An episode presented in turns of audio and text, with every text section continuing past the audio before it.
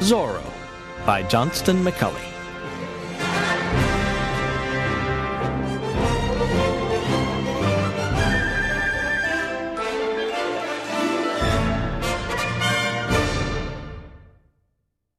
This story takes place in Spanish California during the first part of the 1800s.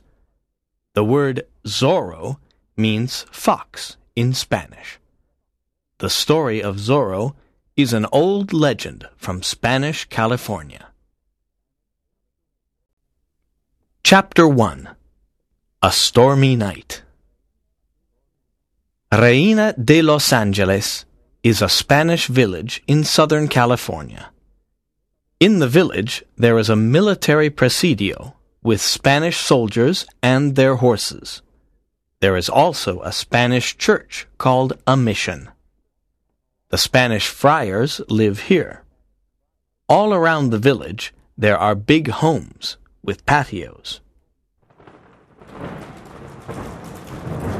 Tonight, there is a terrible storm, and it is raining.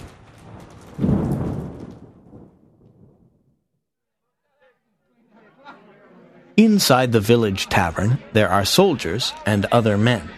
They are eating and drinking. Sergeant Pedro Gonzalez is at the tavern. He is a big, strong man. What a horrible night!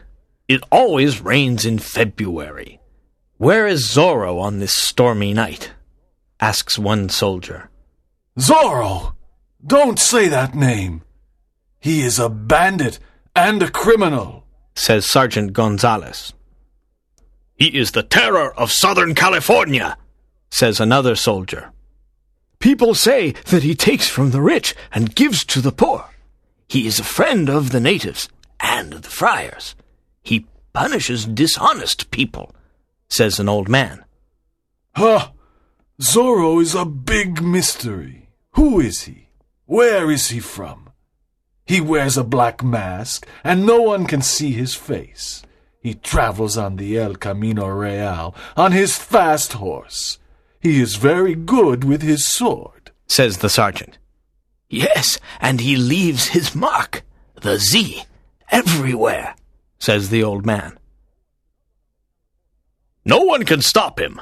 The governor of California offers a big reward for the capture of Zorro, says one soldier. At that moment, a man enters the tavern. He is young and handsome. He has black hair and dark eyes. He has fine clothes. Don Diego Vega, my friend, says Sergeant Gonzalez. Your clothes are wet. Why are you out on this rainy night? Don Diego smiles and says, I am going home, but I am cold and wet. I want something to drink. Come and stand near the fire, says the sergeant.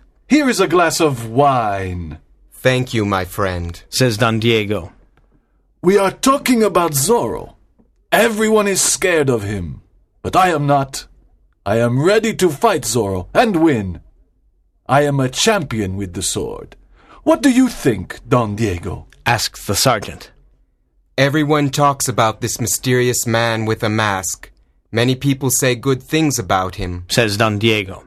I want to fight him and capture him. I want the big reward, says Sergeant Gonzalez. No, no, don't talk about fighting. I hate fighting and I hate violence. I think Zorro is sincere. He punishes only bad people. He protects the poor, the natives, and the friars. Let Zorro do his work, says Don Diego. You are a kind man. You like music and poetry. You don't understand, my friend. You are rich and noble, says the sergeant. Don Diego smiles and says, It's 6 p.m. I must return to my hacienda. Good night, everyone. He opens the tavern door and goes out into the rain.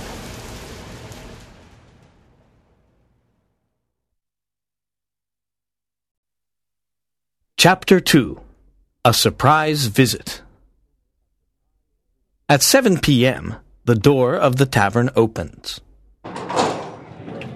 Sergeant Gonzales and the other soldiers are standing near the fire. They are talking about Don Diego Vega and his rich family. They turn around and see a man. He is dressed in black.